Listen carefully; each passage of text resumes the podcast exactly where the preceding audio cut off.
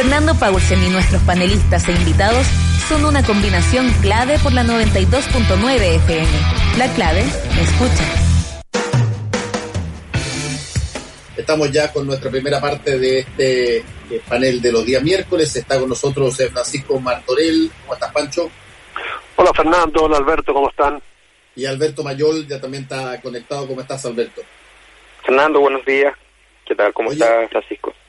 ¿qué, buenos días. ¿Qué, giro más eh, rápido se da a veces en, eh, en política eh, de, una semana a otra a través de, de determinados hechos muy puntuales? Un discurso un día domingo con un mensaje que contiene una posibilidad de ayuda a grandes cantidades de personas en materia de alimentos, genera automáticamente emociones, conductas, eh, y tenemos ho- hoy día una discusión que va desde a ver cómo se genera y quién, eh, quién contrata la- las cajas hasta eh, el, cómo se implementa algo que eventualmente tiene que llegar a personas que no están formalizadas. Y, y entre medio, gente saliendo a las calles,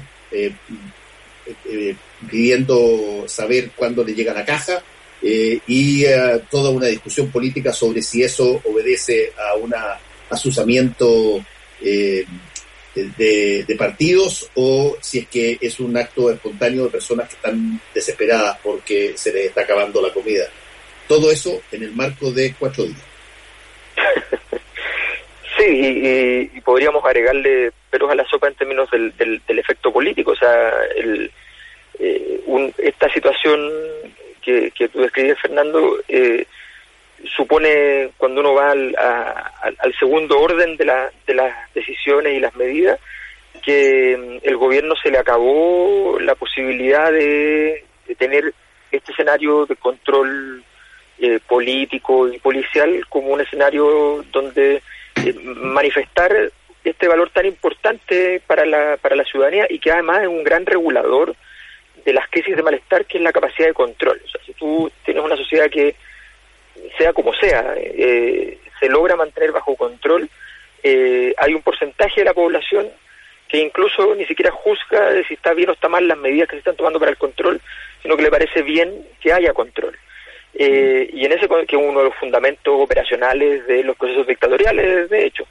Pero, pero en ese sentido, eh, el, el gobierno cuando se, se le escapa de control la situación, cuando se, se receta anticipar la medida, eh, son medidas que nuevamente estamos, las vemos como, las hemos conversado acá, medidas muy tácticas, que no tienen, no tienen mucho horizonte, no, o sea, ¿cuántas veces puedes repartir dos millones y medio de cajas para una situación que va a ser prolongada en el tiempo y cada vez peor, evidentemente. Entonces, no hay medidas muy estructurales, pero entonces el gobierno se, se enfrenta, dice voy a hacer una medida táctica de posicionamiento y sale todo al revés y el gobierno hoy día está en una, en una condición de no solo de, de un retorno a la ilegitimidad, a la incapacidad de controlar el escenario, eh, sino que incluso eh, empieza a tambalear de manera estructural respecto a su propia capacidad de, de sostén. Entonces, a mí me parece que, que realmente ha sido una semana muy, muy complicada para el gobierno, que, que, que todo lo, lo que Mañalich había logrado,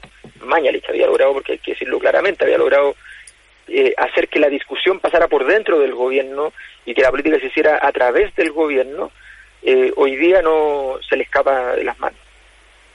Sí, absolutamente, absolutamente. Y además es eh, un escenario que eh, debió ser previsto. Este, Cuando hablamos de la comuna del bosque, que es la primera que explota, digamos, en un pequeño, primero en un pequeño sector, un barrio, vecino, después se va sumando mucha gente. Es una comuna que no entró en cuarentena como otras la semana pasada, es una comuna que lleva un mes en cuarentena. Exacto. Entonces, efectivamente es la que tiene que haber ya agotado la- el municipio toda su, su capacidad de respuesta a, a los vecinos. Eh, frente a eso, eh, lo que no se entiende es cómo no se analiza de distintas formas con expertos. Si todos sabemos que eh, una caja eh, tarda en llegar, tarda en hacerse, tarda en distribuirse, tarda en controlar incluso la distribución. Por lo tanto, todos los que saben de esto y que están eh, vinculados a la ayuda social decían que si hay urgencia, lo mejor es eh, un bono, eh, una plata directa para que además active el comercio de la zona. Por lo tanto, yo creo que ahí lo que hubo fue improvisación y una vez más el tema de los anuncios. ¿sí? los anuncios sirven para cuando la situación está controlada y hay cierta tranquilidad. Eh, cuando tú dices, bueno, esto lo vamos a resolver en los próximos seis meses, tres meses, un mes, y la gente está dispuesta a esperar.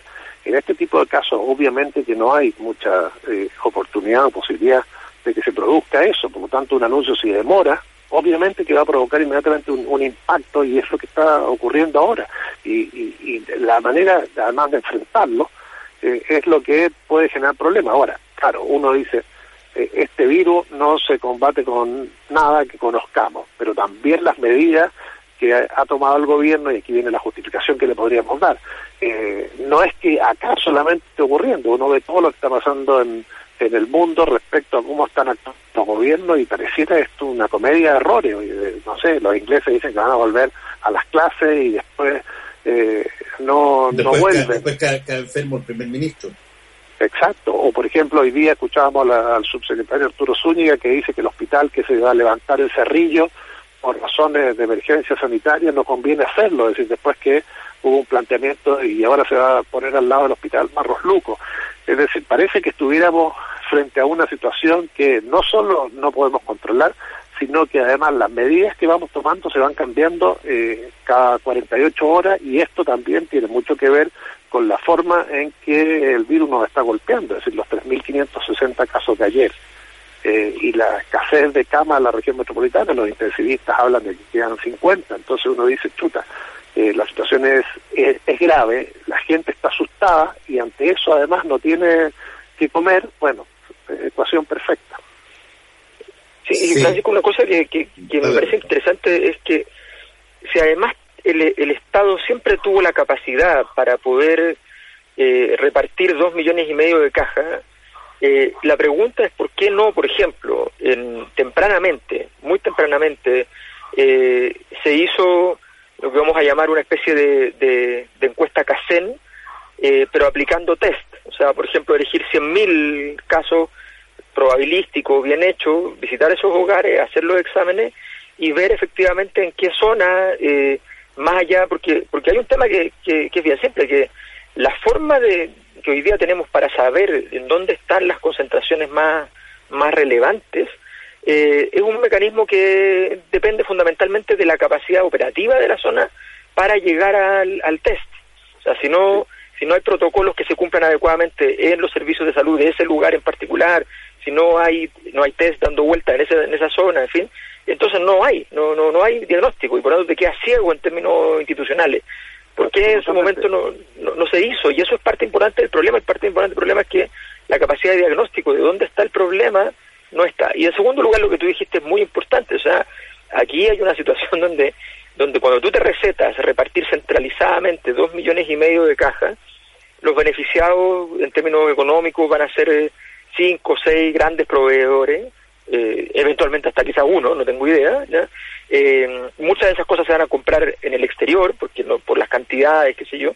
En circunstancias que tú repartes ese dinero, en primer lugar va a la necesidad que la persona tiene, que es una cosa fundamental, y en segundo lugar activa el resto de la economía, no solamente lo que las necesidades de ese hogar, activas el resto de la economía eh, y permites que las personas entonces generen consumo en, en su territorio es, realmente incomprensible lo que, lo que se hizo, aun cuando incluso eso es muy insuficiente. Hay varios países que, por ejemplo, que todas las zonas que entran en cuarentena quedan eh, con, una, con un sistema de renta básica. O sea, las personas que entran en cuarentena y que se suspende el pago de su, de su salario, al mismo tiempo inmediatamente el Estado deja la, renta básica establecida como un, como un mínimo. Eh, y eso obviamente da certeza, puede no ser muy bueno ni muy espectacular, hay países en que lo es, pero, pero, pero te da certeza. Exacto, y además con el, con el tema de, de, que los instrumentos estén actualizados. Todo, todo lo que sabemos de los informes es que entregan a determinadas familias que tienen determinados ingresos, pero hasta determinada fecha, que es marzo. Hoy, en mayo, dos meses después, esos instrumentos han cambiado completamente. Es decir, hoy una familia puede estar en una situación mucho peor de la que tenía el 15 de marzo que la que estaba al lado. Por eso me hace ruido cuando el alcalde de la Florida dice nosotros vamos a entregar las cajas por barrio y a todas las casas. No vamos a decir esta casa sí, este vecino no, este gana 128 y este gana 127 y entonces a este no le corresponde. Es decir, acá los instrumentos que eh, más allá del test, los instrumentos que se utilizan, la café y todo eso hoy día, cuando tú tienes eh, que las empresas han despedido a, o han, se han acogido a, este sistema de desempleo con 500.000 personas, más todo lo que ha golpeado eh, el tema del, de las personas que trabajan en forma autónoma e independiente, desde los poleros que le llaman ahora hasta el que sale a vender sopa y pilla en la puerta del metro, eh, tiene su situación absolutamente cambiada al 18 de marzo. Y en ese marco entonces tú no puedes discriminar hoy día entre este vecino sí y este vecino no. Y creo que ahí hay, hay grandes eh, errores que se están cometiendo, que obviamente que uno dice, claro, tienen que ver con, eh, con lo que está ocurriendo, con la urgencia, pero la urgencia también requiere escuchar a todas las voces y ahí es cuando me parece que centralizar la distribución es absurdo cuando los alcaldes han demostrado y los alcaldes han trabajado bien, en muchos casos han demostrado que ellos son los que conocen los barrios, ellos son los que conocen la gente, ellos son los que conocen las urgencias. Y todos te están diciendo, uno, mejor bono que caja y dos, eh, si vas a repartir caja, que lo hagamos nosotros. Ahora hay un hay un punto ahí y lo conversábamos en la mañana en primera la primera entrevista con Rodrigo Jordán que él dijo que, eh, acompañó a una organización que estaba repartiendo una serie de enseres a, a la población y se encontraba, una cosa que hemos hablado varias veces Alberto y, Pancho, y se encontraba con que de pronto en la casa donde llevaban, qué sé yo, seis bolsas, eh, habían 14 personas. Y, por lo tanto, eh, esas, esas personas allegadas que estaban ahí, y no solamente pasaba en ámbitos de inmigración, también pasaba en ámbitos de los propios residentes chilenos, no estaban en, ninguna parte eh, ubicados eh, como, como tales. Y, por lo tanto tú de alguna manera ibas tanteando terreno y de pronto habían personas a las que le llegaba la comida y otras personas que no calificaban porque, eh, no sé, tenían la CACEN, tenían un microondas, digamos, y, y sin embargo estaban ahí de allegado. Y por lo tanto la logística, que es una palabra que se ha usado mucho en los últimos cuatro días, eh, la logística para implementar un eh, proceso de este tipo, tanto para la plata como para la, comida, cuando tú eh, tienes una informalidad tan gigantesca y tan amplia, Rodrigo Jordán hablaba de 30% de personas que están en una situación informal desconectada de la columna vertebral del conocimiento de los datos por parte del, Estado. Entonces, ahí se te genera un problema mayor a la hora de repartir.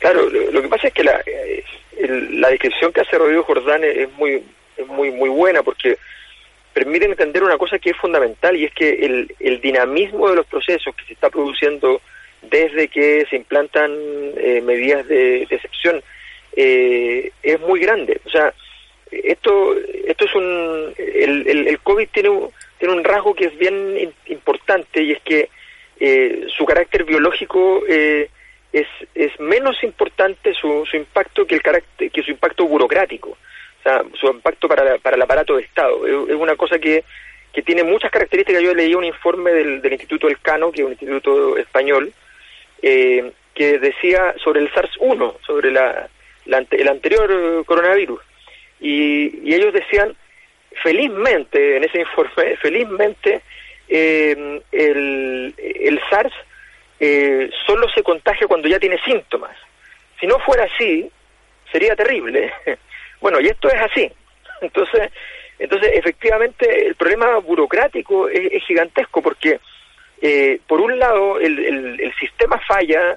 Eh, hoy día el sistema, además, eh, de salud está efectivamente concentrado, centralizado fundamentalmente en este tema eh, a tal punto que el Ministerio señala en datos que, prácticamente no hay brotes de otro tipo de, de, epidemia. Seguramente, claro, la cuarentena ha bajado mucho la probabilidad de aquello, pero también es posible que también haya un subdiagnóstico, que ni siquiera haya mucho mucha capacidad para poder estar atento a, ese tipo de, situaciones. Eh, y, también sabemos que hay muchos muchos pacientes de otro tipo de enfermedades que sencillamente también están subatendidos porque el sistema no da y por tanto eh, también hay otras enfermedades y así uno va viendo todo sistémicamente hasta llegar a la situación que describe Rodrigo Jordán donde uno ve algo que es obvio y es que hay personas que por ejemplo ya no han podido pagar su arriendo y por tanto se van de, de, la casa que estaban ocupando y se van a vivir eh, a alguna propiedad de algún familiar eh, y, finalmente entonces empiezas a encontrarte o, o, a, ir a pagar un arriendo mucho más barato en condiciones de hacinamiento y te empiezas a encontrar entonces con hogares que están que están con, en, esa condición, que además es una condición de riesgo sanitario hoy día, eh, pero que no tienen ninguna alternativa y tú no tienes ninguna información. Por eso las medidas que se tienen que tomar tienen que ser medidas que, tengan contemplado todas esas transformaciones y eso es muy difícil y, el sistema se vuelve un poquito ciego. Entonces llama la atención que el gobierno opere bien así como teóricamente respecto a las políticas públicas y eso es eso es preocupante y eso va a ser un va a ser un problema para para todo lo que viene. Claro, yo creo yo creo que ahí eh, Alberto en, la, en las situaciones que estamos con datos que que sabemos que han cambiado con un eh, virus que es tremendamente dañino y que nos está generando un golpe fuerte en la economía y en la salud. Eh, la única manera yo creo que es, eh, es habiéndose anticipado. y, por ejemplo, la Comuna del Bosque, como decía antes, lleva un mes en cuarentena. Es decir, se podrían haber hecho planes pilotos en barrios para ver cómo ibas a reaccionar frente a otras comunas. Eso desgraciadamente ya no se hizo y ahora el, ensayo de error no nos sirve.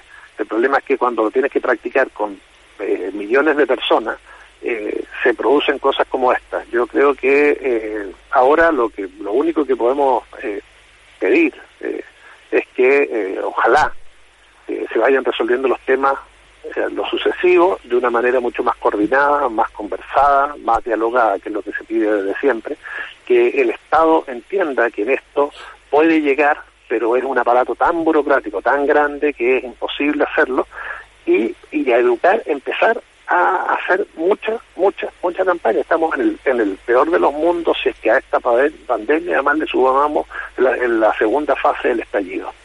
Porque la cantidad de casos, la situación de colapso del sistema eh, sanitario y enfrentamiento en las calles es inmanejable para cualquiera. Eh, sabemos que esto no termina este viernes, sabemos que probablemente no termine el próximo viernes Estamos hablando de una cuarentena que al menos, por lo que hemos visto en, otros países, se va a prolongar eh, 14 o 21 días más. Eh, solamente con un objetivo que es aplanar la curva y además esos 21 días más nos agarran el mes de junio que es como tú decías antes eh, el mes de los nuevos virus es decir eh, el sincicial, eh, que afecta a los niños, todas las unidades pediátricas hoy día están ocupadas por casos COVID en los hospitales públicos, por lo tanto no podemos permitirnos que nos ocurra eso. Eh, y en ese marco estamos en una situación que políticamente puede ser tremenda y vemos que además hay un enfrentamiento en la clase política que no es el que espera la ciudadanía en un país que está en una situación como esta. Sí, eh, bueno, ahí eh, eh, hay una discusión enorme porque durante mucho tiempo nos comparamos con lo que estaba pasando con otros países y, y una de las cosas que quizás fueron más erráticas a mi modo de ver era que nos estábamos comparando con países que estaban en otro clima, en otras circunstancias y que eventualmente tenían o, lo que había que más que compararse era aprender de cuáles fueron los errores que se hicieron para justamente no cometerlos. Y durante mucho, durante algún tiempo se vio eh, a través de la entrega de información eh, una situación distinta de Chile respecto de otros países, empezamos a jactarnos un poco de eso, eh, hablamos de todas las cosas en términos que a la gente que, no, que está asustada o está con incertidumbre y con poca información, eh, se pesca de cualquier eh, elemento que esté disponible y sobre todo si proviene de la autoridad para poder eh, tratar de justificar la, conducta que quiere hacer. Y por lo tanto tú hablaste del retorno seguro, hablaste de que vuelvan los empleados públicos, abriste los malls, existe una galla y la gente que está desesperada en su casa porque necesita muchas de ellas generar los ingresos mínimos diarios para comer. Cualquier atisbo de información que te permita eh, ratificar aquello que ya tú quieres hacer, eh, lo vas a invocar para salir. Y bueno, cuando eso pasó, se, se, produjo esta situación total y absolutamente desmedida eh, de, los saltos. Eh, y ahora eh, estamos en, en, esta, en esta otra situación, donde yo me imagino que debe ser muy difícil para el gobierno tomar una decisión de, por ejemplo, parar el confinamiento obligatorio y después arriesgar a que salte la curva de nuevo y, y te tengas que comer todo ese gazapo de, de, mala vibra y de, y de, apuntes con el dedo. Eh, eh, parece más fácil continuarlo. Claro, eh, Ahora, Fernando, sabemos que lo único que, que permite aliviar el, el sistema público del colapso en que podría ingresar son las cuarentenas. Mm. Y, y desgraciadamente hacer cuarentena en una sociedad como esta, con profundas desigualdades, con eh, ingresos que provienen del día a día es eh, un suicidio. Entonces estamos con...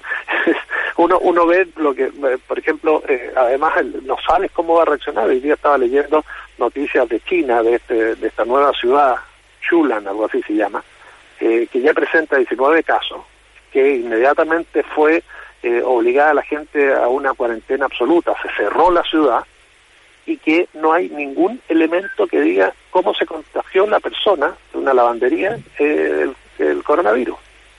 Y, y ahí cuáles son las medidas. Confinamiento absoluto, la gente no puede salir de las casas, están con, claro, los chinos son no solo son ellos más, más, más organizados, sino que además hay una dictadura que puede controlar a la gente. Tienen permiso para salir una persona, no sé si cada dos días o cada tres días, de, de una casa eh, acá el primer día de permiso en cuarentena hablaban de cientos de miles de permisos.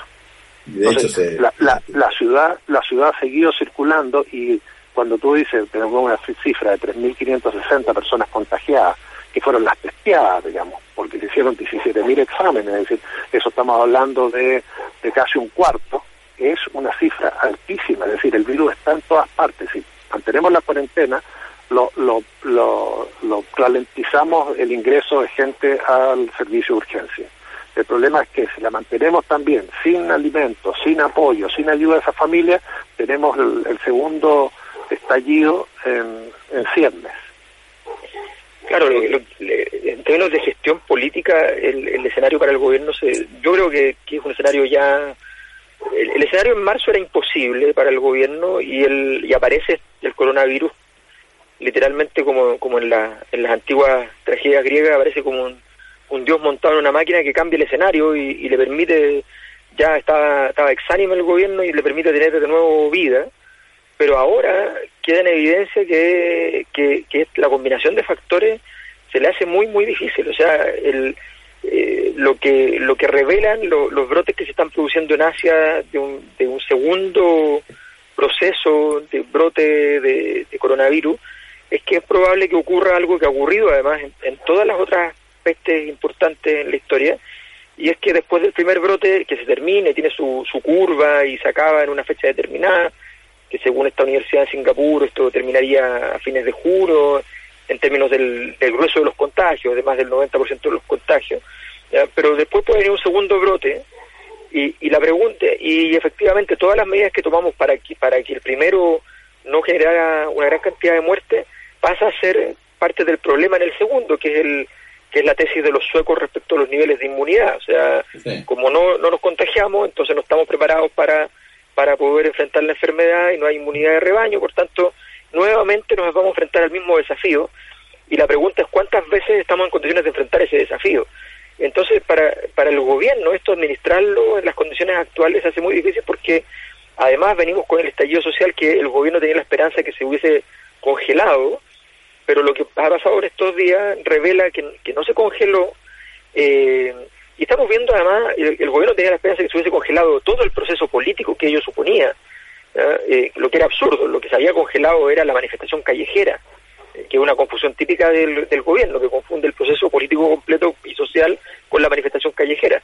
Y hoy día lo que tenemos es que, más allá incluso de si sigue habiendo manifestación callejera, está súper claro que el, escenario es es de, es de mucha crítica social, de mucha inestabilidad y de y donde sumamos problemas. Pasamos de problemas como el endeudamiento, el costo de la vida eh, y la desigualdad y le sumamos ahora el gran atributo que a nosotros ya nos parecía que estaba superado como país, que se llama pobreza. Tenemos que irnos. Eh, eh, le agradezco a Alberto Mayoli, también a ti, Pancho. Eh, cuídense mucho, nos encontramos la próxima semana. Chao. Un abrazo, cuídense, que les vaya bien. Chao. Volvemos con combinación clave. La clave me escucha.